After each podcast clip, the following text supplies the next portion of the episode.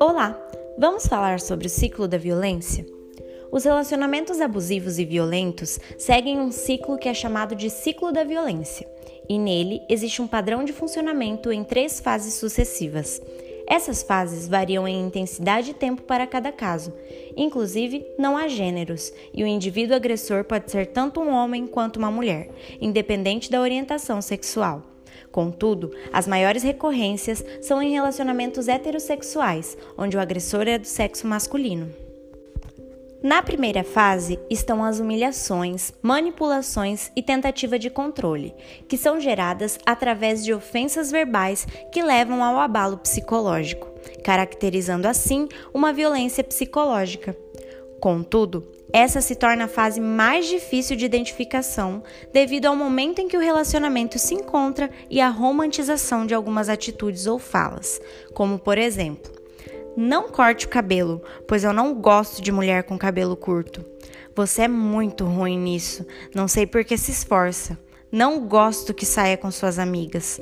As tentativas de controle que acontecem de forma mais sutil são difíceis de identificar, porém, o fato de não existir igualdade no relacionamento já pode caracterizar uma relação abusiva. Na segunda fase do ciclo da violência, há uma evolução da violência verbal para a violência física, que envolvem empurrões, chutes, socos e entre outras atitudes agressivas. Nesse momento, as marcas são visíveis. As humilhações perpassam o interior de um relacionamento, e com isso existe a necessidade de invenção de desculpas que contribuem para o abalo psicológico. A terceira fase é conhecida como lua de mel, onde o agressor demonstra o arrependimento, geralmente acompanhado da fala de que vai mudar seus comportamentos. Dessa forma, geralmente a vítima tem sentimento de confusão, culpa e ilusão de que haverá uma mudança.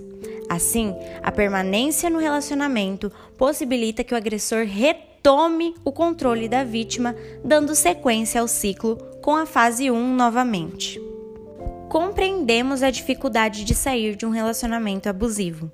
Não existe uma fórmula secreta para que consiga. Existe sim um processo que deve ser no tempo de cada um. O primeiro passo é reconhecer. Observe em seu círculo de segurança quem pode te ajudar. Amigos, família. Não tenha vergonha em compartilhar. Procure a ajuda de um profissional psicólogo.